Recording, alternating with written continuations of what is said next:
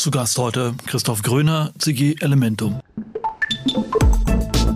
Ich halte diese Diskussion um die Baustoffpreiserhöhung, also dass die Baupreise sich erhöht hätten, für eine Schutzbehauptung von vielen Unternehmern, die jetzt gerade diese Orientierungsphase, die ich vorhin beschrieben habe, brauchen, um sich ob der Tatsache, dass der Markt sich geändert hat, und das ist ja auch in Ordnung, äh, Luft verschaffen wollen, indem sie einfach sagen, ja, ich weiß ja nicht, was mit den äh, Baupreisen los ist. Adler, Ado Adler ist ein Konzern, der einfach überlegt hat, wie kann ich die Kapitalmärkte nutzen, wie kann ich Anlegergeld nutzen, um mich als einer der Anleger möglichst zu bereichern. Das ist der Immobilieros-Podcast von Immocom. Jede Woche Helden, Geschichten und Abenteuer aus der Immobilienwelt mit Michael Rücker und Yvette Wagner.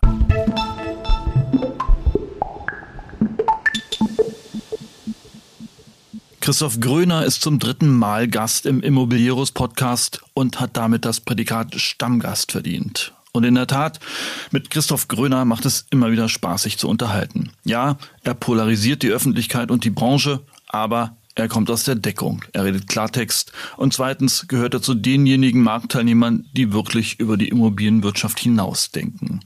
Und das ist in Zeiten, wo die Gegner der Redefreiheit und der Immobilienwirtschaft viel zu viel Raum gewinnen, ein Wert an sich. Also ich spreche mit Christoph Gröner heute über die aktuelle Situation am Markt. Gibt es tatsächlich so massive Materialpreissteigerungen oder steckt noch etwas anderes dahinter? Gibt es eine Kreditklemme oder nicht? Wer bekommt Geld und warum? Und sind Mezzaninkredite Teufelszeug? Was steckt hinter dem Adler-Desaster und wird Adler fallen? Wie weit ist CG Elementum mit Digitalisierung und Prefabrication und vieles mehr? Ein cooler Ritt durch die aktuellen Branchenthemen mit einem echten Torero. Ansonsten alle anderen Immobilieros-Podcasts, den Newsletter Immobilien aktuell und unsere aktuellen Immobilienkongresse findet ihr unter immocom.com. Am Dienstag zum Beispiel, dem 21. Juni, sind wir in Lübeck mit unserem Hanse Immobilientag mit Dank an unseren Partner AOC, die Stadtentwickler GmbH. Am 28. Juni findet in Leipzig die Real Estate Mitteldeutschland statt, der mit Abstand größte Immobilienkongress im Osten mit Dank an unsere Partner Colliers International Deutschland GmbH, Stadtwerke Leipzig und AOC, die Stadtentwickler GmbH. Am 5. Juli dann der Stuttgarter Immobilienkongress mit Dank an unseren Partner Rhein Energie AG. Und am 7. Juli gibt es den Bayerischen Immobilientag in Nürnberg. So, und bitte empfehlt diesen Podcast weiter, liked ihn auf Apple Podcasts und Spotify und jetzt anschnallen mit Christoph Gröner.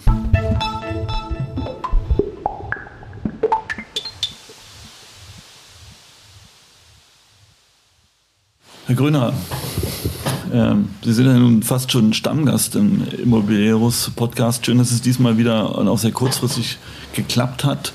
Als wir das letzte Mal gesprochen haben, war die Welt eigentlich im Großen und Ganzen noch in Ordnung. Es haben am Horizont ein paar Blitze gezuckt, aber jetzt braut sich was zusammen am Immobilienmarkt. Baukosten, Material, Zinsen, Kreditklemme. Ähm, lassen Sie uns vielleicht mal eine Zustandsbeschreibung aus Ihrer Perspektive machen und einen Ausblick geben ähm, zu diesen großen Themen. Ähm, erste Frage, wie viele Projektentwickler werden die nächsten drei Jahre nicht überleben? Ich glaube, dass wir da keine signifikanten Ausfälle haben werden. Die Frage wird eher sein, wie viele Projektentwickler werden langsam aus dem Markt gehen und eben ihre Tätigkeit nicht fortsetzen. Wir haben ja auch so ein bisschen ein Generationenproblem, dass viele der Projektentwickler eben ähm, auch ein Alter äh, erreicht haben, in dem sie durchaus die Wahl haben, ähm, mit keiner weiteren Tätigkeit auch noch gut zu leben, indem sie in Rente gehen und ihre Betriebe verkaufen oder ähm, sich eben nicht mehr an die operativen ähm, Entwicklungen äh, persönlich beteiligen. Ich glaube, da werden wir einen hohen Weggang geben, denn die meisten Projektentwickler sind dann doch recht gut kapitalisiert über die letzten Jahre. Sie haben gute Geschäfte gemacht. Ich glaube, die Tendenz im Moment ist eher die, dass viele Projektentwickler, die vielleicht am, im Zyklus am Ende ihrer, ihrer wertschöpfenden Tätigkeit sind, ähm, jetzt einfach nichts mehr riskieren wollen und sagen, okay, ähm, das ist ein guter Punkt, ähm, wenn es am schönsten ist, macht man Schluss. Also nicht natürliche Auslese, sondern natürlicher Abgang sozusagen. Ich glaube, die natürliche Auslese wird es deswegen schon nicht geben, weil wir in den Finanzierungen und in den Geschäftsmodellen der Projektentwickler in Deutschland eine sehr solide, überschaubare Unternehmerschaft haben, die in 99 Prozent der Fälle sehr gut strukturiert sind ähm, und sehr gut mit Kapital ausgestattet sind. Das liegt auch an den fetten Jahren, die wir hinter uns haben. Insofern sehe ich da ähm, keine großen Ausfälle. Es gibt natürlich immer wieder so junge Unternehmen, die ähm, ähm, auf Kante genäht ihre Geschäftsmodelle nach oben gebracht haben und hier als Projektentwickler am Markt auftreten und ähm, ja ganz schnell zu, ähm, zu Größen äh, geworden sind, wo man dann aus der Beobachtung nur die Lehre zieht oder äh, das Fazit ziehen kann, dass das eben Eintagsfliegen sind. Die gab es früher, die gibt es heute, die wird es immer geben und die sind aber nicht marktbeherrschend. Nun bemerken wir immer tatsächlich eine interessante Situation. Auf unseren Podien haben wir tatsächlich immer trotz allem eine positive Grundstimmung, aber sobald die Mikros aus sind, ja, kommen auch die größeren Kollegen und sagen, na ja, also wir warten jetzt schon erstmal ab bis zum Herbst und gucken, wie es weitergeht. Wir machen jetzt erstmal gar nichts. Ähm, wie ist die Stimmung? Jetzt mal ganz offen, ganz ehrlich.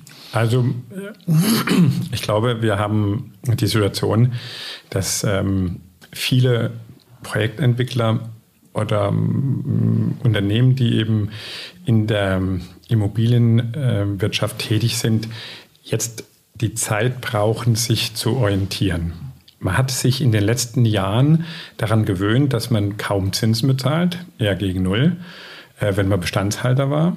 Ähm, man hat sich als Projektentwickler daran gewöhnt, dass wenn Grundstückspreise gestiegen sind, diese ohne Wenn und Aber an den Kunden Investor institutionellen weitergegeben werden konnte. Man hat also eine Situation gehabt, in der man äh, sich Baukosten, Marge sicher äh, reservieren konnte und ähm, das Geschäft daraufhin entwickeln konnte. Und diese Situation ist jetzt aus vielen Gründen nicht mehr die gleiche. Zum einen haben wir den Anstieg des Zins, das macht den überwiegenden Bestandshalter auf mittlere und lange Frist das Geschäft kaputt. Man muss sich vorstellen, ähm, so eine Vonovia, wenn sie sich halt neu finanzieren müsste, dann muss sie äh, morgen die Mieten um ein bis zwei Euro anheben. Und das, was der Herr Buch da gesagt hat, dass das inflationsbedingt ist, ist natürlich nicht richtig. Richtig ist, dass äh, Zinsen im Bestandsbereich natürlich dazu führen werden, dass die Bestandshalter Mieten steigern müssen. Ansonsten haben die ein Problem. Man muss sich vorstellen, man hat so zwei, drei Prozent, vielleicht mal dreieinhalb Prozent Rendite also das, was übrig bleibt, nachdem man quasi vom Mieter die Kosten alles abzieht. Und wenn Sie dann drei Prozent Zinsen bezahlen oder zweieinhalb Prozent, dann war es das. Dann äh, können Sie eigentlich direkt das Unternehmen insolvent melden. Und dieser Entwicklung stehen jetzt viele große Bestandteile gegenüber. Wie weit wird der Zins steigen? Ich sehe den nicht bei zwei, drei Prozent. Ich sehe den langfristig immer noch bei anderthalb, zwei Prozent. Aber alleine die Fantasie, das sieht man ja wie zum Beispiel bei den äh, Kursen von Vonovia, reicht, um solche Kurse mal zu halbieren. Ob das gerechtfertigt ist oder nicht, ähm, es hat auf jeden Fall erstmal zum, zum Überlegungen ähm, geführt und äh, das ist ja volkswirtschaftlich gesehen äh, sehr, sehr wichtig, ob unsere Bestandshalter auch in Zukunft in der Lage sein werden, ihren Kapitaldienst äh, zu leisten. Und das wird davon abhängen, wann sie sich neu refinanzieren müssen und zu welchem Zins. Und deswegen, da ist eine große Aufgabe und jetzt auch ein neues Nachdenken. Die Nullzinsphase ist, glaube ich, endgültig vorbei. Ich halte nichts von diesen ähm, Schätzungen in der Zukunft, die zwei, drei Prozent und mehr sehen. Aber dass wir jetzt wieder auf einen vernünftigen Zins zwischen 1 und 2 Prozent langfristig kommen und damit kalkulieren müssen, führt eben beim Bestandshalter dazu, dass er seine Kalkulation auch neu aufmachen muss. Das Zweite ist, der Projektentwickler, der wie gesagt bisher ähm, ob äh, unabhängig von der Tatsache, wie sich die Kaufkraft in der Bevölkerung entwickelt, Produkte an den Markt gebracht haben, die zu welchem Preis auch immer einfach abgenommen wurden. Auch die Zeit ist vorbei, weil wir natürlich jetzt zwei Effekte haben. Der eine Effekt ist, der Projektentwickler muss feststellen, dass im hochpreisigen äh, Segment eine Sättigung ähm, ähm, eingetreten ist. Das heißt, Menschen, die ähm, Wohnungen zu ähm, tollen Preisen von 8, 10, 12, 15.000 Euro Quadratmeter haben, haben sich in den letzten Jahren mit Immobilien eingedeckt. Und da ist der Bedarf nicht mehr so hoch, was dazu führt, dass wir heute Immobilien an den Markt platzieren können, die von mittleren und ähm, kleinen Einkommen finanziert werden müssen. Und dann haben wir natürlich nicht mehr diese diese hohen Preise pro Quadratmeter, die von der Bevölkerung bezahlt werden kann. Weil letztendlich ist ja der Zins, den ich für eine Wohnung bezahle, vergleichbar mit dem Mietzins. Äh, bei einem Prozent ähm, habe ich bei einer 8000 Euro Wohnung eher 6 Euro Miete ähm, und bei zwei Prozent sind es 12 Euro Miete. Und das ist jetzt passiert. Also wir haben jetzt quasi eine Verdopplung des Mietzinses, äh, wenn wir über die Aufnahme von Kapital, also eines Kredites, für eine Wohnung nehmen. Und damit ist jetzt quasi die Wohnung für 10.000 Euro Quadratmeter für den Normalbürger äh, erledigt. Die kann er sich äh, auf lange Sicht nicht mehr leisten. Und deswegen wird es auch in diesem Bereich der hochpreisigen Immobilien eine Stagnation geben, während in dem Bereich äh, der Immobilien, das ist meine klare Vorhersage, zwischen 4.000 und 8.000 Euro je nach Stadt. Erfurt eher 4, Hamburg eher 8, ähm, München eher vielleicht sogar noch 9 und 10. Ähm, da wird es weiterhin funktionieren. Alles außerhalb sehe ich kritisch.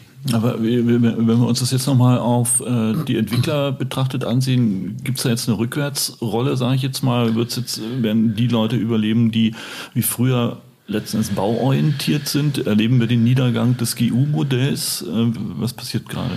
Ich finde, das GU-Modell war schon lange tot, außer für diejenigen, die exzellente Beziehungen zu Generalunternehmern hatten. Also wenn sie nicht äh, mit der Geschäftsleitung von Züblin, Wolf und Müller oder ähm, ähm, Zechbau wirklich gute äh, Verbindungen hatten und ein Vertrauensverhältnis aufgebaut haben, auf reiner Vertragsbasis mit einem äh, wie auch immer gearteten GU Verträge abzuschließen, hat ja immer große Probleme nach sich gezogen, weil dann plötzlich äh, Preissteigerungen im Laufe des Baus kamen, äh, sei es, weil die Planung nicht vollständig war oder weil sich Unvorgesehenes aus dem Baugrund ergeben hat oder weil einfach ähm, nicht richtig kalkuliert wurde. Wir haben schon viele Jahre ähm, dieses klassische GU-Modell nicht gewählt und haben, wenn, mit GUs zusammengearbeitet als verlängerte Werkbank. Das heißt, mit einer offenen Kalkulation, mit einer nachvollziehbaren ähm, Einzelpreisübersicht, wo wir wussten, was kostet was. Und äh, im Prinzip stellt der GU die Bauleiter, stellt die Poliere, äh, organisiert und orchestriert die Baustelle. Ähm, wenn wir das nicht selber konnten, wir haben im Unternehmen der CG Elementum äh, allein alleine 60 Bauleiter und äh, über äh, 30 Poliere. Das heißt, wir sind durchaus in der Lage, dieses GU-Thema selbst zu lösen und haben es auch in der Vergangenheit äh, gelöst. Da werden wir aber im äh, späteren Verlauf des Interviews noch drauf kommen. Das ist in der Vergangenheit gut und in Zukunft ähm, überlebenswichtig, den Bau selber zu können. Ich glaube, dass die Glücksritter, die durch Deutschland gerannt sind und ähm, Grundstücke gekauft, GU beauftragt und ähm, teuer weiterverkauft. Das Modell ist vorbei. Ähm, das ist deswegen vorbei, weil natürlich jetzt ähm, die gesamte Branche in allen äh, Bestandteilen angespannt ist. Der GU muss schauen, dass er äh, seine äh, Margen hält. Ähm, derjenige, der als Verkäufer, als Projektentwickler auftritt, muss schauen, dass er seine geplanten Kaufpreise bekommt. Und ähm, Insgesamt muss das ganze Ding auch finanziert werden. Das heißt, Finanzierung hat was mit Vertrauen zu tun und das werden in Zukunft nur noch ähm, Unternehmen bekommen, die in der Vergangenheit schon bewiesen haben, dass sie mit Situationen, ähm, die vielleicht mal vor zehn Jahren eine Finanzkrise waren und ähm, äh, zwischendrin vielleicht noch andere Krisen, die eben gezeigt haben, dass sie ähm, mit schwierigen Situationen umgehen können. Jetzt ist die Zeit der Kompetenten. Heißt es, dass wir eine Konsolidierung, eine Konzentration der Branche äh, kriegen? Heißt das, dass wir Entwicklerkonzerne brauchen? Wollen Sie der Daimler der Entwickler werden? Wenn Sie mich so fragen, würde ich auf Anhieb Ja sagen. Also ich glaube, ob ich Daimler VW oder ob ich ein, ein äh, Peugeot-Konzern werde, ist eigentlich egal. Aber ganz sicher ist doch eines. Ähm, die größten Projektentwickler, die wir in Deutschland haben, haben unter einem Prozent äh, der Volumen. Und äh, die Anforderungen in der Zukunft an die Unternehmen, die in der Projektentwicklung erfolgreich sein wollen, heißt doch, dass sie innovativ sein müssen, dass sie mit neuen Technologien Umgang pflegen müssen und dass sie im, ähm, im Bereich der Forschung und der Entwicklung ähm, richtig etwas beitragen müssen. Das kann man nicht irgendwelchen Fraunhofer Instituten oder anderen überlassen, sondern das muss aus der Mitte der Wirtschaft rauskommen. Denken Sie mal der Automobilindustrie, die über Jahrzehnte sich sozusagen ähm, innovativ entwickelt hat. Ähm, ich sehe das an meinem äh, Fuhrpark. Heute hat mein Fuhrpark durchschnittlich fünf Liter Verbrauch. Ich weiß genau, vor zehn Jahren hatte der gleiche Fuhrpark zehn Liter Verbrauch. Da ist ein riesen Innovationsschub drin gewesen. Jetzt kommt noch die Elektromobilität dazu das wäre der Immobilienwirtschaft nicht zuzutrauen. Sie hat nicht die Kraft und auch nicht die Potenziale, diese Innovationen, milliardenschweren Innovationen nach vorne zu bringen. Schauen Sie mein Unternehmen an. Uns geht gut und weil es uns so gut geht, äh, investieren wir 10, 20, 30 Millionen in Innovationen. Äh, das hätten wir in schlechten Zeiten nie tun können und das kann ich nur tun, weil ich 100 Prozent mein Gesellschafter bin. Aktionäre würden mich dafür rausschmeißen, weil ich wesentliche Teile meines Gewinns quasi Innovation, Forschung und Entwicklung stecke. Und ähm, deswegen ist meine These die, dass wir wie im ähm, Ausland, im ähm, europäischen Ausland, ähm, große Konzerne vorfinden. Die werden wir auch bald hier vorfinden müssen. Ansonsten wird es keine Lösung für die von der Politik an die äh, Immobilienwirtschaft herangetragene Forderung geben.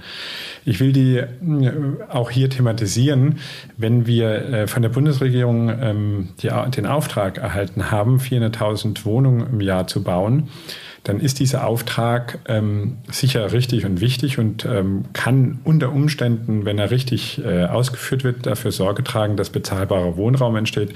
Weil wenn bei den 400.000 Wohnungen 150 oder 100.000 Wohnungen jeweils ähm, gefördert sind und das jedes Jahr stattfindet, ähm, sozialverträglich gebaut werden, dann können wir die Wiederaufstockung unserer fehlenden äh, äh Immobilienbestände in Deutschland ähm, eben verzeichnen, die dringend äh, erfolgen muss, um Menschen, die mit ihren äh, Einkommen, Renten oder ihren ähm, äh, Zahlungen äh, vom Arbeitsamt sich am normalen oder am freien Immobilienmarkt nicht mit Wohnraum eindecken können. Deswegen ist es furchtbar wichtig, dass das stattfindet und es muss äh, von jedem unterstützt werden und die kooperativen Baulandmodelle, die es da in Deutschland gibt, sind zielführend.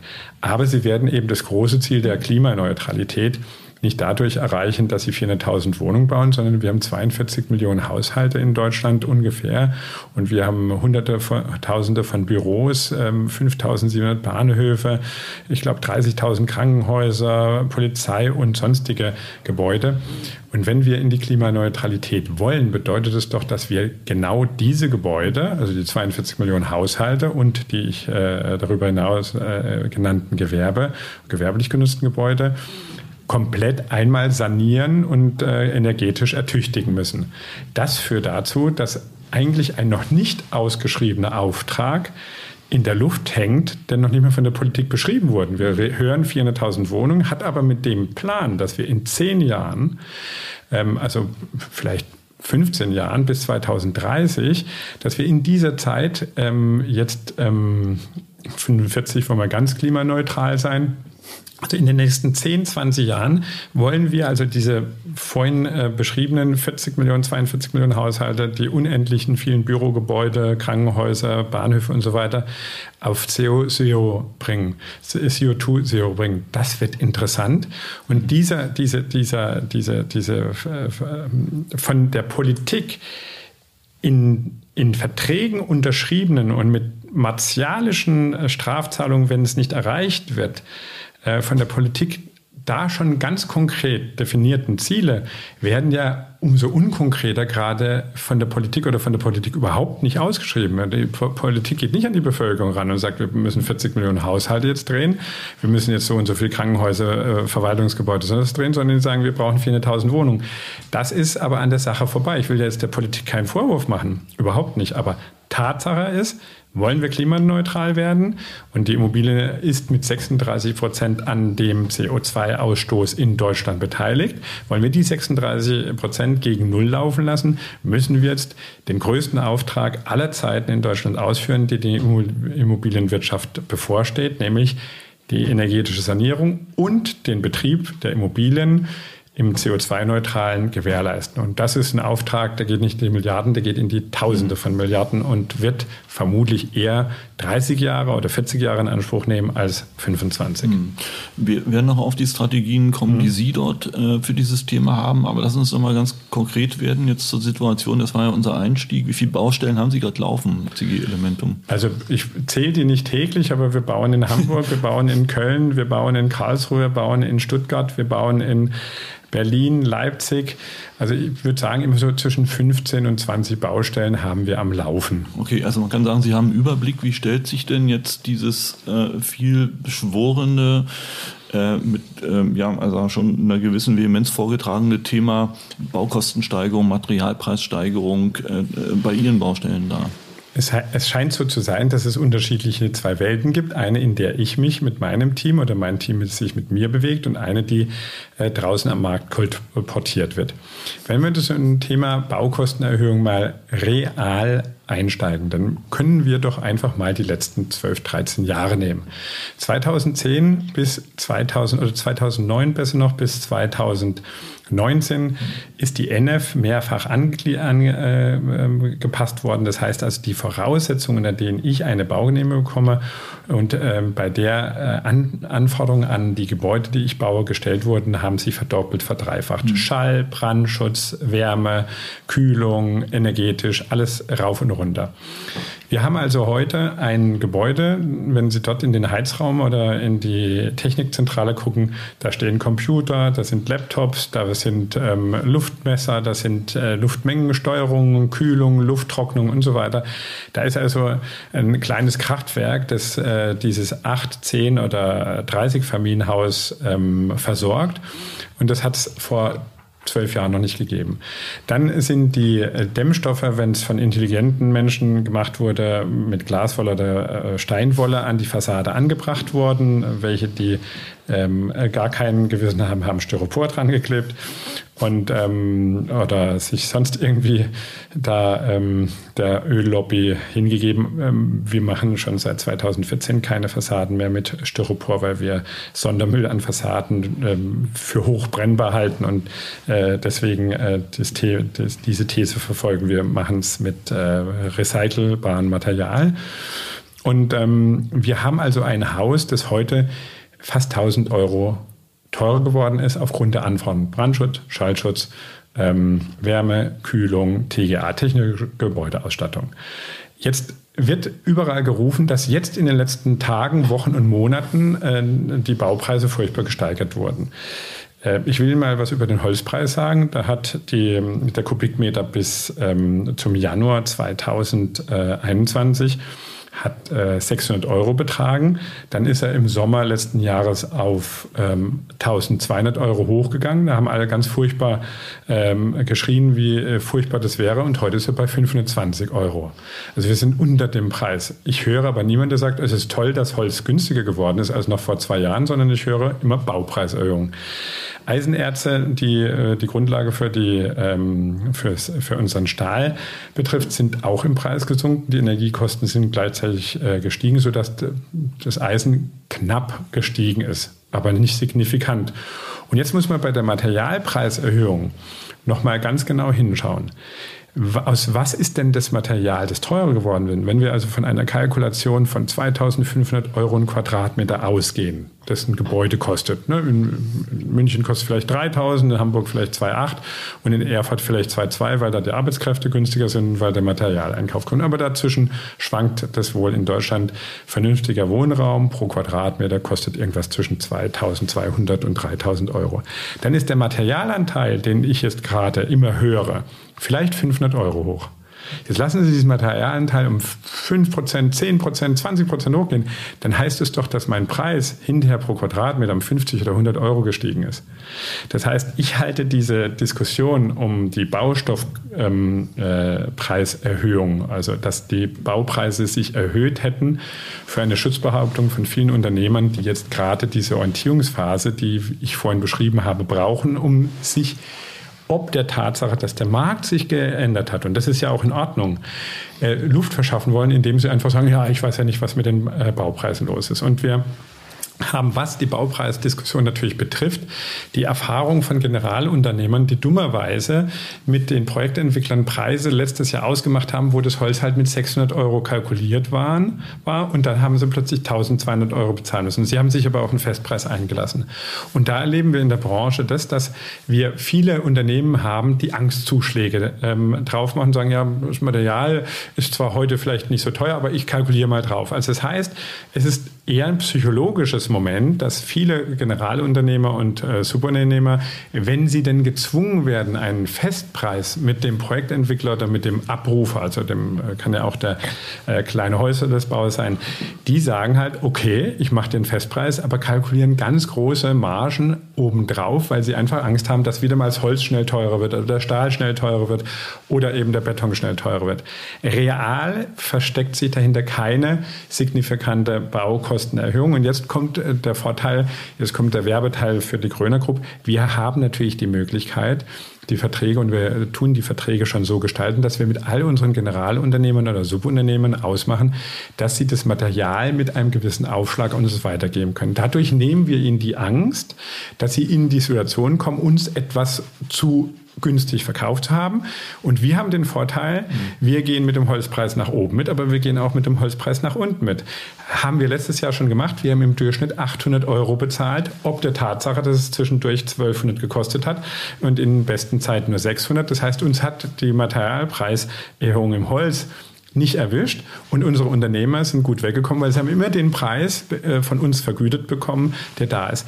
Das ist das, was ich auch vorhin gesagt habe. Die Zeit der Glücksritter ist eben vorbei und sie brauchen Unternehmen, die halt äh, wirklich das Background haben, das Können haben, die Ingenieure haben, die Architekten haben, die Ausschreibungsabteilung haben, die Bauleiter und Polierer auf den Baustellen, die die Bestellung, die äh, sozusagen den kompletten Prozess Baustelle ähm, können. Wenn sie die im Unternehmen haben, dann ist und das ist eine feste These von mir, die Baukostenerhöhung kein Problem und nicht ein echtes Argument, nicht zu bauen.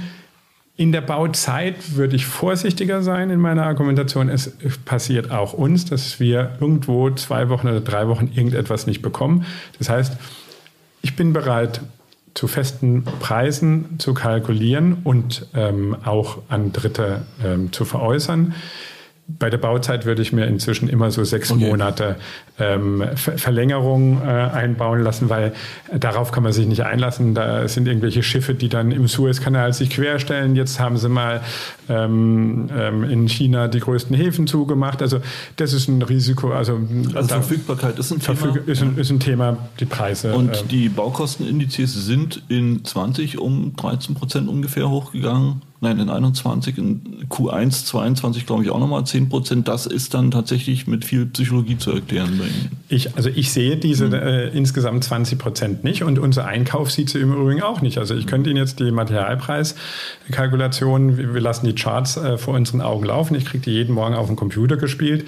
Ähm, die tatsächlichen ähm, Baupreiserhöhungen finden zwischen so eher im Bereich der Inflation statt. Zwischen 4 und okay. 5 Prozent. Früher war es so 2, 3 Prozent, äh, konnten wir rechnen. Heute sind wir eher bei 5, 6 Prozent, die da jährlich auf uns zukommen. Aber wir haben auch andere Effekte. Äh, dadurch, dass wir ähm, natürlich äh, den Prozess besser ablaufen können. Wissen Sie, ähm, eine Baustelle in Deutschland hat im Schnitt 10 Prozent Verluste durch Doppelarbeit. Aufbauen, wieder abreißen und so weiter. Da ist so viel durch Effizienz und Digitalisierung an Potenzialen drin. Ich würde behaupten, unsere Einsparmöglichkeiten sind so hoch, wie die Baupreise gerade oder die, ähm, die Materialpreise steigen. Okay, dann haben wir andere, wir haben ja noch andere Bestandteile des Kostenthemas. Ne? Also, gerade in den Metropolen haben wir ja dieses große Problem mit Grund und Boden. Mhm. Ja? Äh, die Kostenanteile, weiß ich, Köln, mhm. Frankfurt oder so, da ist der Grund und Boden natürlich noch ein Vielfaches mhm. des Baupreises. Ähm, Gibt es denn dort jetzt, sehen Sie A, eine Tendenz in diesem Markt, dass dort die Preise sinken? Heißt, kriegen Sie Angebote, kriegen Sie jetzt äh, von kleineren Unternehmern billigere Angebote auf den Tisch? Erstens. Und zweitens, kriegt man das Bodenthema als endliche Ressource überhaupt in den Griff oder muss man dort regulieren zum Beispiel? Das ist ein äh, weites Feld und ist hochpolitisch. Ich will mal äh, mit Folgendem beginnen. Wer auf 0% Zinsen spekuliert hat und da sein Geschäftsmodell aufgebaut hat, der hat ein falsches Geschäftsmodell. Dass Zinsen kommen werden, war klar. Und wer auf steigende Grundstückspreise in die Ewigkeit spekuliert hat, hat auch daneben gelegen. Und das zeigt sich eben jetzt. Alleine durch den Zins und aber auch durch die ähm, das, die Veränderung im Bewusstsein der Bevölkerung, auch dass ähm, wir heute natürlich eine ganz große Transparenz an den Märkten haben, ähm, führt dazu, dass die Kommunen zum einen inzwischen mitkriegen, was bei ihnen passiert. Ein Grundstück wird dreimal gewechselt und dann kriegt man mit, äh, das sind die gleichen Leute, die in Düsseldorf, in Stuttgart, in, ne, da sprechen die Bürgermeister inzwischen sich ab, die Fachabteilung. Die kriegen das mit. Wie begegnen die Ihnen äh, als CG-Gruppe? Sind Sie da gut beleumundet? Da, wir heißen ja heute Gröner Group und CG Elementum, das ist gar kein Problem. Wie konnte ich nur. Das ist aber nicht schlimm, da kommen wir ja später noch dazu. Der Name ist geschützt und gehört mir. Tatsächlich verbindet sich da aber so ein Bereich, der, auf den wir nicht so gut zu sprechen sind, weil die CG-Gruppe ja von anderen übernommen wurden. Aber meine Gröner Group und äh, die CG Elementum stehen ja für das, was wir seit 25 Jahren stehen, nämlich wir kaufen Grundstück und wir bauen das. Und damit haben wir bei den Kommunen das Vertrauen und auch die, den Support. Und bei uns kommt noch dazu, dass wir den Kommunen neben dieser Sicherheit, dass wir kaufen und bauen, auch die Sicherheit geben können, dass wir im Bereich äh, der CO2-Emissionen Deutschlands führendes Unternehmen sind und denen teilweise CO2-Zero-Projekte anbieten können, wo wir wirklich in der Bewirtschaftung äh, gen Null laufen und äh, überhaupt keine Emissionen mehr haben. Insofern sind wir da gut aufgestellt. Aber wir haben auch eine 20, 25-jährige Geschichte. Wir haben äh, das Vertrauen zu den äh, Banken, von den Banken. Wir haben das Vertrauen der Kommunen, die uns seit vielen Jahren kennen und einfach sehen, wir machen Projekt für Projekt. Und insofern, das ist das, was ich gesagt habe, da wird so ein Glücksritter, der sein Unternehmen heute mhm. gründet und ähm, vielleicht keinen unternehmerischen Hintergrund der letzten 20 Jahre vorweisen kann, schon schwieriger haben. Da wird möglicherweise die Kommune mal fragen, ähm, und wo ist deine Finanzierung, um alles zu bauen? Aber wie kommen wir runter von den Bodenpreisen, um nochmal zu dem Thema zu Ich glaube, das wird zurzeit dann eine ganz gute Entwicklung haben. Wenn ich meine E-Mails zurzeit lese, okay. dann habe ich mit einem Lächeln im Gesicht, kommen da äh, Immobilienangebote, den ich vor eineinhalb Jahren ähm, abgeschrieben habe, also gesagt habe, ich bin nicht bereit, diesen Preis zu bezahlen. Und dann hat man mich ausgelacht und gesagt, ja, aber es wird, äh, ich kriege viel mehr von einem anderen. Entweder konnte der andere nicht bezahlen, was vielfach der Fall ist oder der andere ähm, hat sich wieder zurückgezogen und plötzlich kommt das gleiche Grundstück äh, da. Ich habe gestern eine Mail bekommen, da ist mir meine Antwort von vor äh, zwölf Monaten sozusagen als würden Sie zu Ihrem Wort von damals stehen. Ähm, okay. Und das war sehr, sehr kritisch. Also da wollte jemand äh, 40 Millionen, ich habe 25 geboten und gestern kam dann äh, die Mail, ähm, wir würden jetzt für 25 an Sie verkaufen. Und ich glaube, dass in dem Bereich der, der Grundstücksspekulation, da wo Landbanking betrieben wurde, jetzt eine Entwicklung ähm, eintreten wird, die eine, ähm, ich will mal, Gesundung zulässt. Also ich kaufe zum Beispiel in Leipzig seit zweieinhalb Jahren kein Grundstück mehr, weil in Leipzig ähm, Menschen angefangen haben, Projektentwicklung zu betreiben, die ich auf einer Excel-Tabelle nicht mehr abbilden konnte. Ich wusste nicht, also entweder zahlen sie die Handwerker nicht voll oder die Kunden zahlen äh, astronomische Preise oder irgendwas. Ich habe, also mein Rechenstift hat die Kalkulation, die diesen Grundstückspreisen ähm, zugrunde gelegt worden, nicht können. Mein Kugelschreiber konnte die Zahlen nicht schreiben. Was war das? 1000 Euro? 1000, 1200, 1500 Euro. Okay. Und Leipzig ist für mich das Beispiel. Eine prosperierende Stadt, eine tolle Stadt, aber es geht um Kaufkraft. Wenn ich also große Wohnungsbestände baue, dann kann ich nicht an der Bevölkerung vorbeigehen und die Kaufkraft von Leipzig ist unter der von Magdeburg und ist ähm, äh, ein kleines bisschen über der von Berlin und so weiter. Die ist halt nicht groß und da muss man sich mit den Realitäten ähm, eben auch auseinandersetzen. Wir sind der größte Projektentwickler in Leipzig seit 25 Jahren und dann muss der größte Projektentwickler ab und zu sagen, ich und ich bin nicht dabei. Heute höre ich aus dem Markt, dass man wieder Grundstücke für 700 Euro, Ach, 800 Euro ja, mit erwerben kann. Okay. Ich äh, kriege solche Verhandlungen mit. Und da würden wir uns mhm. dann auch wieder dafür interessieren. Dann stellen wir fest, es gibt ganz wenige, die dann solche Projekte überhaupt noch finanziert mhm. bekommen. Dann werden wir wieder interessant, die solche Finanzierung stemmen können und, und, und. Also wir kriegen eine, der Markt wird auf ein, auf ein Maß zurückgedreht. Also es, es, ich möchte klar sagen, hier platzt kein Immobilienpreis, weil die Preise bleiben stabil der fertigen Immobilie. Mhm. Aber der Wahnsinn, der in, dem, in der mhm. Grundstücksspekulation okay. stattgefunden hat, dem wird durch diese Situation jetzt endlich Einhalt geboten und dazu war eben Zinsanstieg notwendig. Also die Übertreibung geht raus sozusagen, ja? Ich denke, ich denke dass wir da reelle äh, Kalkulationen äh, find, vorfinden werden. Stichwort Finanzierung. Wir zumindest aus unserer Beobachterwarte nehmen wahr, dass das Finanzieren nicht mehr einfacher wird. Die Banken werden restriktiver in der Kreditvergabe heißt es, ähm, auch Bulwin, glaube ich, nein, die BF Direkt äh, hat es äh, letztens verkündet. Äh, können Sie die Beobachtung teilen? Also ich glaube, dass hier wieder der Generationenwechsel und auch ähm, das Unternehmen äh, betrachtet werden muss, über das wir sprechen. Wenn Sie von einem Bauträgerunternehmen sprechen, das bisher auf das, äh, alleine auf das Vertrauen zu seiner Bank gestützte Finanzierung eingeholt hat, dann ist die Regulierung des, äh, der Kreditmärkte so, dass es nicht mehr auf Vertrauensbasis geht, sondern harte Fakten, also Bilanzen, Testate, Bewertung der ähm, Assets, die man hat, also der Immobilien, die man hat. Da müssen die Unternehmen heute 100 Prozent transparent sein. Ich würde mal schätzen, dass 80 Prozent das nicht leisten können. 80? Ich denke, dass 80 Prozent der Unternehmen nicht in der Lage sind, eine testierte Bilanz äh, zum 30.03. oder zum 15.04. vorzulegen, die den äh, Standards entsprechen, die heute einfach die Sparkassenverbänden, ihren Sparkassen, die Volksbanken ähm, äh, äh, Anforderungen aus der BaFin und anderen äh, regulierenden Behörden haben. 80 Prozent, schätze ich, der Bauträger können dem nicht Rechnung tragen. Und denen ist natürlich der Weg zur günstigen Finanzierung und zur hochauslaufenden Finanzierung abgeschnitten. Ich für mein Unternehmen würde behaupten, wir haben die Chance des Neubeginns vor zweieinhalb Jahren dafür genutzt, eine extrem transparente durchlässige und für jeden, ähm, der im Bankwesen tätig ist, sehr leicht nachvollziehbare Struktur aufzustellen, in der wir einen operativen Bereich haben mit der CG Elementum, in dem unsere 600 Mitarbeiter drin sind und dann drei Säulen, Landbanking, Projektentwicklung und Bestand. Und so kann durch diese Unternehmensstruktur, die wir geschaffen haben, im Prinzip ein Banker mit unserer Verbindlichkeitenliste innerhalb von Sekunden erfassen, ob wir in einer Range sind, in der er sich wohlfühlt bei uns oder nicht. Und das werden die Großen wie Zech und ähm, andere sicherlich hinbekommen in Deutschland. Aber die vielen Kleinen sind dadurch natürlich, sind dazu gar nicht in der Lage, weil sie den Verwaltungsapparat nicht haben, nicht haben können, weil sie auch dafür zu klein sind. Sind wir wieder bei der Größe. Mhm. Bei uns arbeiten 40 Buchhalter, äh, sechs Controller, so und so viele Leute in dem Bereich, um das milliardenschwere Portfolio zu durchleuchten. Äh, wenn Sie jetzt nur 10 Prozent von dem machen, ähm, was wir machen, dann sind sie kein schlechter Unternehmer oder dann sind sie nicht weniger zu respektieren. Aber es wird ihnen schwerfallen, eine große sozusagen Buchhaltungs-, Controllings-, äh, Wirtschaftsprüfer ähm, äh, zu bauen, den sie dann noch finanzieren können.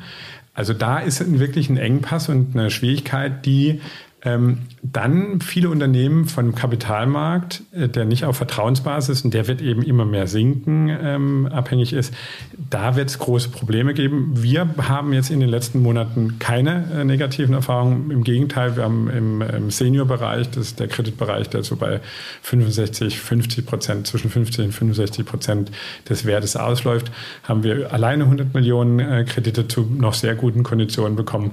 Und im Mezzaninbereich, in dem Bereich, der so so zwischen 50 und 75 Prozent stattfindet der, des ähm, Wertes, haben wir äh, über 60 Millionen im Unternehmen sozusagen reinholen können und das zu sehr guten Konditionen. Aber das ist, das ist dem geschuldet, dass wir sozusagen ratingfähig sind, dass wir kapitalmarktfähig Gut, sind. Lass uns nochmal bei diesem Phänomen Mezzanin äh, bleiben.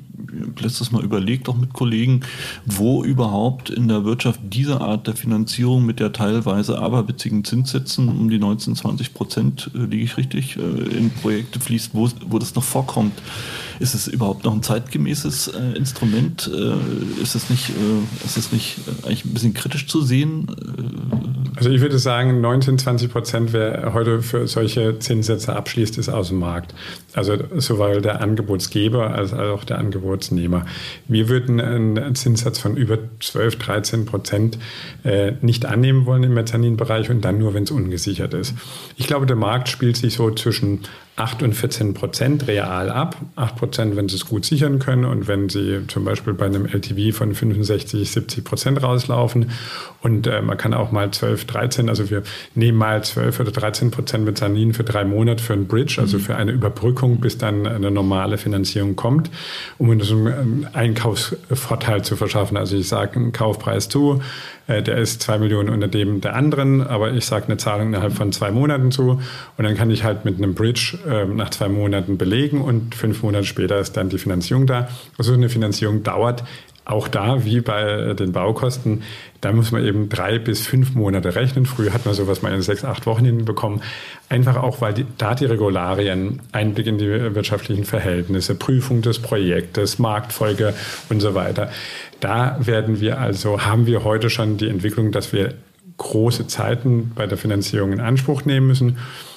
Unternehmen in der Größenordnung wie unserem wird es nicht schwerer fallen, ähm, Senior-Darlehen, also bis zu einem Auslauf von 50, 60 Prozent zu bekommen.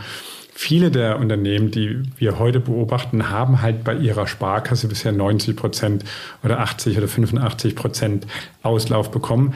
Die Zeit wird wohl vorbei sein. Das ähm, liegt daran, dass natürlich zu viele negative Marktereignisse über die Jahre eingetreten sind und nahezu jede Bank dann trotz prosperierenden Markt plötzlich mit einem Ausfall von einem Kunden rechnen musste. Das zeigt, selbst in besten Zeiten ähm, äh, ist man nicht davor gefeit, dass ein Kunde offensichtlich nicht ähm, mit dem Taschenrechner spitz genug kalkuliert. Okay, also Mezzanin wird bleiben, ist ein sinnvolles Instrument. Und, wenn, wenn, äh, Mezzanin ja. ist immer dann ja. sinnvoll, wenn es äh, als Überbrückung oder als Ergänzung stattfindet, wenn die Konditionen stimmen. Äh, ich würde mich nicht trauen, in meine Bilanz Kredite auszuweisen, die 19 oder 20 Prozent äh, sind und die, die 14 Prozent ko äh, kosten. Da können Sie dann im Lagebericht oder hinten im Anhang lesen, dass die für drei okay. Monate in Anspruch genommen Gut. wurden und mehr nicht. Apropos Ausfälle, wir müssen noch mal über Adler reden. Ja, Sie, waren mehr, Sie waren ja mal nah dran an Adler. Äh, Sie kennen das Konstrukt äh, Sie haben jetzt nichts mehr zu tun mit Adler im Großen und Ganzen. Was ist da los? Naja, wir ähm, sind in Deutschland ähm, natürlich sehr frei in der Immobilienbranche. Das heißt, es ist einer der Bereiche des täglichen Bedarfs, die nicht reguliert sind. Wenn Sie ein Auto kaufen, äh, Thema Mobilität, dann ähm, muss die Konstruktion, dann muss die Bremse, dann muss der Verbrauch, dann äh, sind so viele Dinge vom Staat von vornherein, dann muss der Verkaufsmittelherkunft, äh, also das gesamte Auto ähm, fährt, nachdem der Staat ganz viel mitgeredet hat. Thema Sicherheit, Thema ähm, äh, Emissionen, Thema Zuverlässigkeit und so weiter.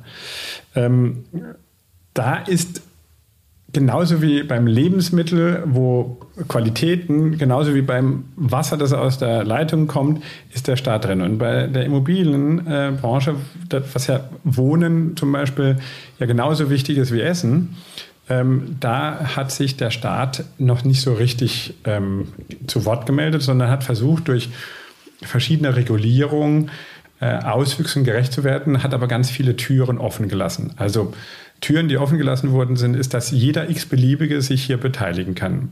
Ich würde bestreiten, dass jeder x-beliebige Autos bauen kann. Er braucht, ähm, jeder x-beliebige kann äh, ein Luftfahrtunternehmen äh, machen, braucht eine Zuverlässigkeit, darf keine Punkte in Flensburg haben und so weiter. Wenn Sie einen Autokonzern machen, müssen Sie Ingenieure, Nachhaltigkeit, müssen Sie so viele Positionen besetzen und beweisen, dass sie äh, hochkompetent sind in dem Bereich. Das müssen sie bei der Immobilienwirtschaft nicht. Da kann im Prinzip jemand seinen Bäckerladen verkaufen und dann mit den 10 oder 20 Millionen äh, ähm, Kapital, die er als Anfangskapital hat, einen auf großen Immobilienmann machen. Und das, äh, diese der Beispiele gibt es genug. Und das bei Adler passiert? Oder? Und äh, da komme ich gleich drauf. Und Adler ist natürlich, oder die Gesellschafter von Adler sind natürlich Unternehmer, die gelernt haben, Deutschland zu beobachten, die Regeln des deutschen Staates genau zu analysieren und damit Geld zu verdienen, dass man ganz entlang dieser Regeln spekuliert, bewertet und dann sein Geschäft macht, unabhängig davon irgendeiner Verantwortung der Immobilie, die man hat, ob es eine Projektentwicklung oder eine Bestandsentwicklung gerecht zu werden. Das ist völlig unerheblich. Wenn Sie aber zu VW gehen, dann überlegt er sich, wie fühlt sich der Mann im Auto und wie lang fährt das Auto und macht es Sinn für den Mann oder die Frau, dieses Auto zu fahren. Und damit möchte der Geld verdienen, mit Mobilität. Adler, also Adler ist ein Konzern, der einfach überlegt hat, wie kann ich die Kapitalmärkte nutzen, wie kann ich Anlegergeld nutzen, um mich als einer der Anleger möglichst zu bereichern. Das muss man sagen. Da werden die Bewertungen hochgeschraubt, da werden Verkäufe, äh, werden Einbringungsvorgänge gemacht, da werden ausländische Gesellschaften mit ins Feld gerufen, die Gewinne anderweitig äh, versteuern, weil sonst müssten wir nichts dagegen haben, wenn spekuliert wird und die Steuern fallen hier in Deutschland an. Ja Gott, dann hat der Staat eben die Hälfte dieser Spekulation in der Tasche und kann damit selber Gutes tun, Sozialwohnungen bauen oder ähnliches. Also hier wurde die gesamte Klaviatur der Möglichkeiten, die unser Land oder die Mitteleuropa offen hält, genutzt. Und jetzt zu schreien, dass die Gesellschafter oder dass die Menschen, die in dem Unternehmen äh, Ado Adler tätig sind, ähm, dass die äh, Unrechtmäßiges getan hat, das wird schwierig sein, denen irgendetwas zu beweisen oder irgendwie den, eine kriminelle Energie unter, zu unterstellen, sondern wir müssen uns überlegen, haben wir aus Sicht der Politik die Türen zugemacht. Und dann werden wir ganz viele offene Türen sehen. Wieso kann denn eine Gesellschaft aus den Bahamas hier Grundstücke kaufen und verkaufen, ohne hier eine Steuer zu zahlen? Wieso kann man hier M&A, also Beteiligung an Unternehmen, ohne dass man nachvollziehen kann, wo diese Gewinne aus diesen Verkäufen von Beteiligungen hingehen und wem sie dann zuzuordnen sind. Wieso kann man das in Deutschland machen? Und das hat die Tür zur Spekulation und zu diesem extremen Fundraising eben ähm, Geld einzusammeln, um ein Geschäft ähm, darzustellen, das halt beim ersten ähm, Zittern in sich zusammengebrochen wird. Nichts weiter ist gegangen. Man hat halt immer weiter hoch bewertet, um dann festzustellen, man hätte auch ähm, ein Geschäftsmodell zeigen müssen. Danach hat keiner gefragt. Wissen Sie, ich war bei den ersten Calls dabei und ähm, äh, Consus Real Estate AG noch vor drei Jahren, da hatte ich so fünf oder sechs Aktien gekauft, einfach um äh, dabei zu sein, weil ich ja wusste, was sich dazu braut. Die haben sich ja bei uns beteiligt. Und da hat ein Anleger gefragt ähm, in der Aktionärsversammlung, was denn passieren würde, wenn also der Blue Sky nicht mehr vorhanden wäre. Blue Sky ist eine Bewertung des Unternehmens, also den Fortgang des Unternehmens. Und der betrug damals eine Milliarde. Und dann hat der Vorstand gesagt, dann wären wir pleite. Glauben Sie, dass dann Unruhe in der Aktionärsversammlung entstanden sind? Man ist zur Tagesordnung übergegangen. Also ich habe meine Aktien am nächsten Tag verkauft, weil mir war klar, ein Blue Sky ist, eine Luftnummer. Ja, natürlich kann man ein Unternehmen und äh, den Going-Konzern, also das Weiterentwickeln des Unternehmens bewerten. Aber wenn ein Unternehmen 500 Millionen wert ist und eine Milliarde wert ist, dass dann sozusagen nochmal so viel Wert dazukommt, nur weil man glaubt, dass das äh, auch noch die nächsten Jahre funktioniert, das äh, scheint mir doch etwas an den Haaren herbeigezogen. Aber es ist von den Leuten angenommen worden und wenn heute halt einer schreit und sagt, äh, er ist betrogen worden, dann sage ich, also ich war dabei, wie das offengelegt wurde. Wir haben, das ist ja eine der Probleme in Deutschland, dass wenn du an die Grenzen gehst und das in dein Prospekt reinschreibst, dann darfst du das machen. Du kannst also, das steht ja bei uns in den Prospekten immer drin. Sie kaufen sich bei uns eine Eigentumswohnung. Übrigens können die morgen nichts mehr wert sein. Und dann ist es schon nicht mehr, ähm, ähm, äh, ähm, ist es schon nicht mehr Straf, äh, führt das nicht mehr zur Strafe, wenn die Wohnung morgen wirklich nichts mehr wert ist. Äh, durch das Sagen alleine wird es halt nicht besser, weil es gibt mhm. jetzt einen Haufen Geschädigter. Und ähm, ich hatte einen großen Vorteil, dass ich ähm, von Rüdiger Grube, Günter Ettinger und ähm, den Leuten, die heute meine Beiräte sind, schon über die letzten Jahre beraten wurde und dass ich dann eine tolle Orientierung bekommen habe, was mich dazu gebracht hat, schon ähm, Mitte, Ende 19 die Entscheidung zu treffen, mich aus dem Konstrukt ähm, der Hauptaktionäre. Damals hießen die ähm, Consus Real Estate AG, ähm, später dann Ado Adler. Also bevor der Übergang von Consus Real Estate AG auf Ado Adler stattgefunden hat, bin ich ausgestiegen, weil die Informationen und die Menschen, die mich umgeben haben, äh, mir klar gemacht haben, dass es mit meiner Persönlichkeit nicht äh, nur in Übereinstimmung zu bringen ist. Ich habe das an anderer Stelle schon gesagt ähm, ich ähm, äh, bin da sicherlich in allem, was ich tue, sehr innovativ, aber das hat seine Grenzen und gerade ähm, wenn es um die Bewertung von Unternehmen geht und wenn es darum geht, ähm, Unternehmerisches umzusetzen, dann bin ich eher im konservativen Teil der Gesellschaft äh, wiederzufinden. Wird Adler fallen? Ich glaube nicht, weil die Interessenslage der ähm, der ähm, Gesellschaft äh, dem ähm, widerspricht. Also keiner hat eine Freude am Fall des Adlers. Allerdings haben die Hintermänner von Ado Adler dafür gesorgt, dass viele gerne Adler fallen sehen würden. Also wir haben mit großen Fonds und mit großen Fondsmanagern gesprochen, die gesagt haben, naja, wir wären ja schon eingestiegen, aber hier sind jetzt, ähm, hier muss mal ein, ein Status, äh, ein Exempel statuiert werden. Ähm, wir werden erst kommen, wenn es am Boden liegt. Ich glaube nicht. Ich glaube, das Management ist geschickt genug, sich durch Verkäufe vorher äh, zu befreien. Aber sagen wir mal so, Ado Adler wird es bald nicht mehr geben. Hm. Ich gehe nur davon aus, dass ähm, es in einer geordneten, entweder Verkäufen der Bestände oder Übernahme durch andere stattfinden wird, weil kein Mensch kann ja ein Interesse daran haben, dass jetzt äh, 27.000 Wohnungen plötzlich ähm, in insolventen Gesellschaften sind. Ähm, die Gefahr sind halt diese Bonds, ähm, die gekündigt werden können, wenn die Anleger sich in das Licht gefühlt führen. Da laufen ja schon die ein oder anderen Prozesse. Also da sind schon erhebliche Risiken da. Das muss man sehen. Ich bin da kein Spezialist dafür. Ich wünsche es mir nicht, weil mm, dann ist der Verlust groß. Es gibt auch keinen Grund, äh, dass äh, das Unternehmen fällt. Ähm, auch wenn es für furchtbare Marktturbulenzen und viel ähm, Ärger in unserer Branche geführt hat. Kurzer Schwenk nochmal zur Digitalisierung und Green Tech.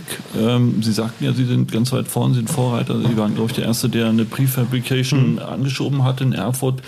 Äh, wie ist denn der Stand aktuell? Man hört gerade, oder es kann sein, dass ich gerade so wenig höre. Wie weit sind Sie? Wann sehen wir die ersten äh, Gebäude mit den Elementen?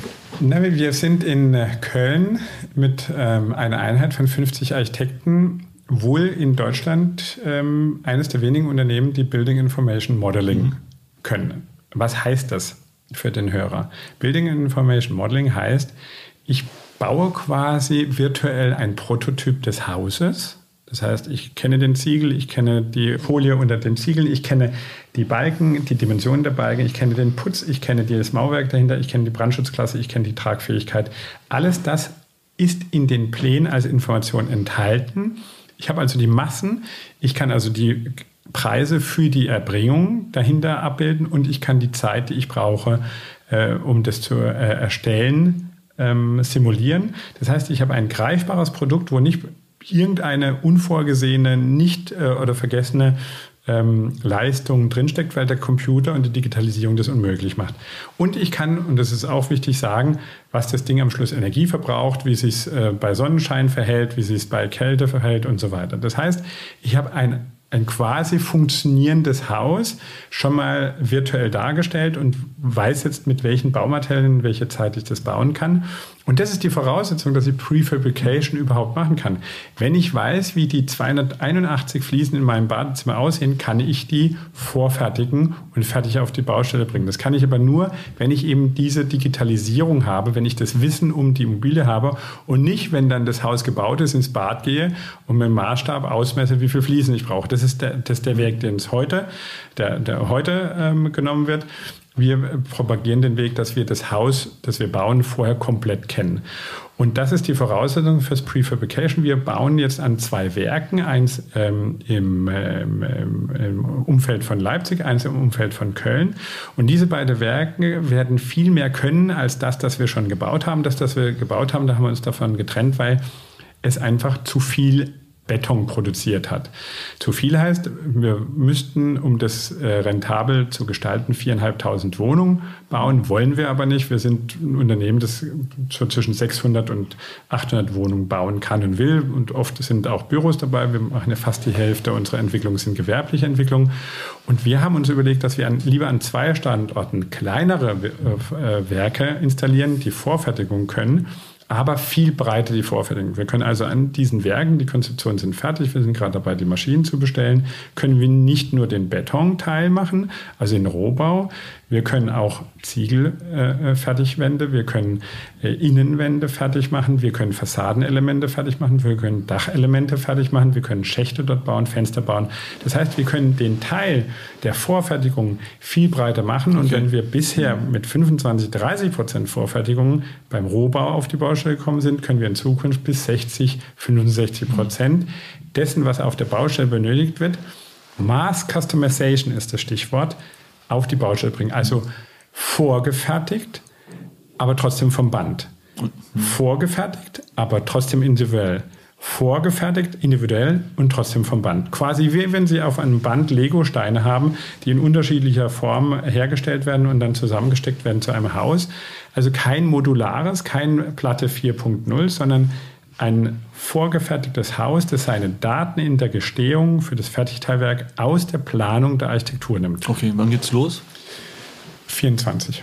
Und äh, Erfurt, wann, wann fangen die an? Wir produzieren längst. In Plagwitz äh, haben wir das erste Haus schon fast ah, okay, fertiggestellt. Okay. Auch wenn ich dort nicht mehr Anteilseigner bin. Hm. Der, wir haben mit dem hm. Eigentümer, äh, der das übernommen hat, eine Vereinbarung, dass er der Lieferant allen äh, aller Häuser, die wir zurzeit äh, im Raum Berlin, Leipzig, München mhm. erstellen, dass er uns da beliefert. Wir also die, der beliefert sie, das heißt Nokera ist ja der Eigentümer, beliefert ja. sie, das heißt, die müssten ja selber schon bauen können, wenn sie wollten. Können die auch, ja. Die auch. Wir Sehr beliefern gut. uns und ähm, wir wollen dieses Verhältnis weiter ausbauen. Wie gesagt, das Werk ist hochinteressant, hochkomplex, funktioniert. Es war uns einfach zu groß mhm. für ja. unsere Unternehmensstruktur und wir glauben auch an eine zukünftige Struktur, die mehr in die Breite geht. Herr Gröner, wir sind schon ganz, ganz weit jetzt hier in unserem Podcast. Wir können wahrscheinlich noch eine Stunde weitersprechen und es wird spannend bleiben. Aber lass uns mal einen Punkt ja. machen.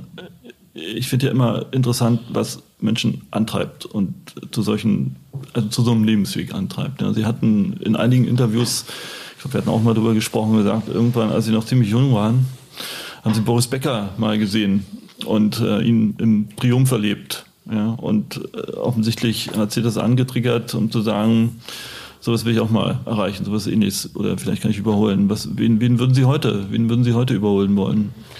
Ja, ich sag mal so, der Boris Becker, den ich damals ähm, im Fernsehen aus dem Augenwinkel beobachtet hat bei seinem Wimbledon-Siegen, hat mich vor allen Dingen dadurch angetriggert, dass da ein junger Mann war, der ungefähr mein Alter hatte, der mit, sich mit einem unglaublichen Willen ähm, für jeden sichtbar war er nicht der größte Techniker, aber er hat einen unglaublichen Willen gehabt. Der hat sich da über den Platz gehechtet und hat äh, Tennisbälle aus der Luft geholt, wo andere still stehen geblieben wären. Ähm, dieses Engagement und natürlich verbunden mit dem Erfolg, das er hatte. Das war für mich so, eine, so ein Initial zu sagen, wow, also sowas müsstest du doch auch hinkriegen. Und leider habe ich habe dann so ein bisschen in mich reingehorcht in der Zeit und gesagt, naja, leider kann ich halt nicht gut Tennis spielen. Also ich habe keine solche Qualifikation, ähm, wie er hatte äh, in einem speziellen Feld, das ich sozusagen zum Erfolg hätte bringen können. Und ähm, die Idee war zu sagen, naja, warte mal ab, dich hole ich auf. Gut, im Moment äh, ist es nicht so schwierig, der ja, also Mann sitzt im Gefängnis. Ja, also, ganz klar. Ähm, aber auch vermögensmäßig ähm, muss man zurzeit ja nur bei Null sein, dann ist man schon besser als er. Also 2 zu 0. Was man, was man ähm, ähm, bedauern, was ich sehr bedauere. Aber entscheidend ist doch äh, zu wissen, ich bin ja nicht als Kind reicher Eltern auf die Welt gekommen, sondern ich habe ja, bin ja in einer Familie mit drei Kindern und einem Beamtengehalt äh, aufgewachsen. Das war früher kurz vorm Asozialen. Und das muss einfach gesagt werden. Also die Kinder hatten, wir hatten alles zum Essen, aber wir hatten eben nicht mehr. Wir hatten eine Schulausrüstung, die war eher die günstigere Variante und wir hatten ein Auto, das war in der Straße immer das älteste. Und wenn wir äh, wirklich gut versorgt sein wollten, dann sind wir zur Kartoffelnachernte gegangen und haben auf Feldern mitgearbeitet und natürlich voll in das Familienleben integriert und solche Dinge gemacht. Und ähm, dann ist man als junger Mensch durchaus äh, ein bisschen angetriggert zu sagen, naja, ich möchte in Zukunft immer den Kühlschrank voll haben und ich möchte mal nicht drüber nachdenken müssen, wie die nächste Woche bestritten wird oder wenn der Monat zu Ende geht, ähm, eben nur noch Linseneintopf bekommen, weil ich äh, mir ein Leben äh, gestalten möchte, in dem die, diese Dinge von vornherein erledigt sind. Und das ist eine ganz große Antriebsfeder gewesen. Und ähm, was treibt mich heute an? Natürlich von all diesen Dingen gibt es nichts mehr, was zu erreichen werde, sondern man möchte eben doch irgendwo etwas hinterlassen dürfen. Für seine Kinder, für seine Familie und vielleicht auch für die Gesellschaft. Das wird einem Unternehmer ja nicht unterstellt, weil der per se böse ist und nur für sich sorgen möchte. Und es gibt auch genug Unternehmer. Ich war vor kurzem auf einem Jubiläum und da hat der Unternehmer erklärt, ich wollte eigentlich nur reich werden. Das wäre mir zu wenig. Damit kann ich nicht klarkommen. Das ist für mich nicht das Interesse, sondern jetzt lassen Sie uns doch mal in die Zukunft sehen. Was ist denn, was mich antreibt? Wir haben zwei Prozent des CO2-Ausstoßes in Deutschland und ich bin in einem Bereich tätig, der kann gerade mal 36 Prozent davon sozusagen äh, einnivellieren. Aber was ist denn, wenn es mir gelingt, mit meinem Unternehmen die Blaupause in Deutschland dafür zu schreiben, dass Häuser mit der Hälfte des CO2s errichtet werden können und mit null CO2 bewirtschaftet werden können. Und wenn sich dann dabei herausstellt, dass das, was wir ja als Plan haben und verfolgen und können, wie mein Unternehmen ist dazu in der Lage und deswegen ist es uninteressant, ob wir ein GDV von 2, 5 oder 20 Milliarden haben, sondern das Wissen um die noch nicht erfragte Lösung, wie kriegen wir die Immobilie in Deutschland CO2 reduziert und zwar um das, was in den Kyoto-Abkommen und äh, in den Pariser Abkommen drinsteht. Und wir als Immobilienunternehmen sind in der Lage, sowohl in der Gestehung der Immobilie, Komma, Sanierung der Immobilie, als auch später in der Bewirtschaftung. Ne, man muss wissen, auch für den Hörer, etwa 35 Prozent CO2-Bedarf, den eine Immobilie ausstößt, wird verbraucht, wenn sie erstellt wird und 65 Prozent in den folgenden 50 Jahren, wie sie in Betrieb sind. Wenn es uns gelingt, diese 35 Prozent zu halbieren zu 17 Prozent und die dann noch verbleibenden 65 Prozent fast auf Null zu bringen, dann haben wir doch etwas erreicht, das Copy-Paste von anderen übernommen werden kann und möglicherweise wird aus den 2% Deutschland dann 18% Europa, vielleicht kopieren es dann die Amis und dann haben wir vielleicht eine Entwicklung wie der Katalysator, der vor 35 Jahren ganz unbeliebt hier in Deutschland angefangen hat und weltweit natürlich heute selbstverständlich in jedem Auto eingebaut wird. Wenn es uns gelänge, in Deutschland diese, diese Technologie gewinnbringend einzusetzen, zu zeigen, dass wir die Immobilie nach vorne bringen, dass man damit Geld verdienen kann und gleichzeitig der Natur ähm, eben gerecht wird, indem man äh, das CO2 nahezu ähm, ausschließt. Dann kennen Sie das, was mich antreibt und dann kennen Sie die Person, die heißt nämlich Nachhaltigkeit, die heißt Zukunftsfähigkeit. Dann haben Sie die äh, Person gefunden, der ich heute sozusagen zuschaue und zuhöre. Herr Gröner, danke für den Ritt durch die Immobilienwirtschaft. Sehr gerne.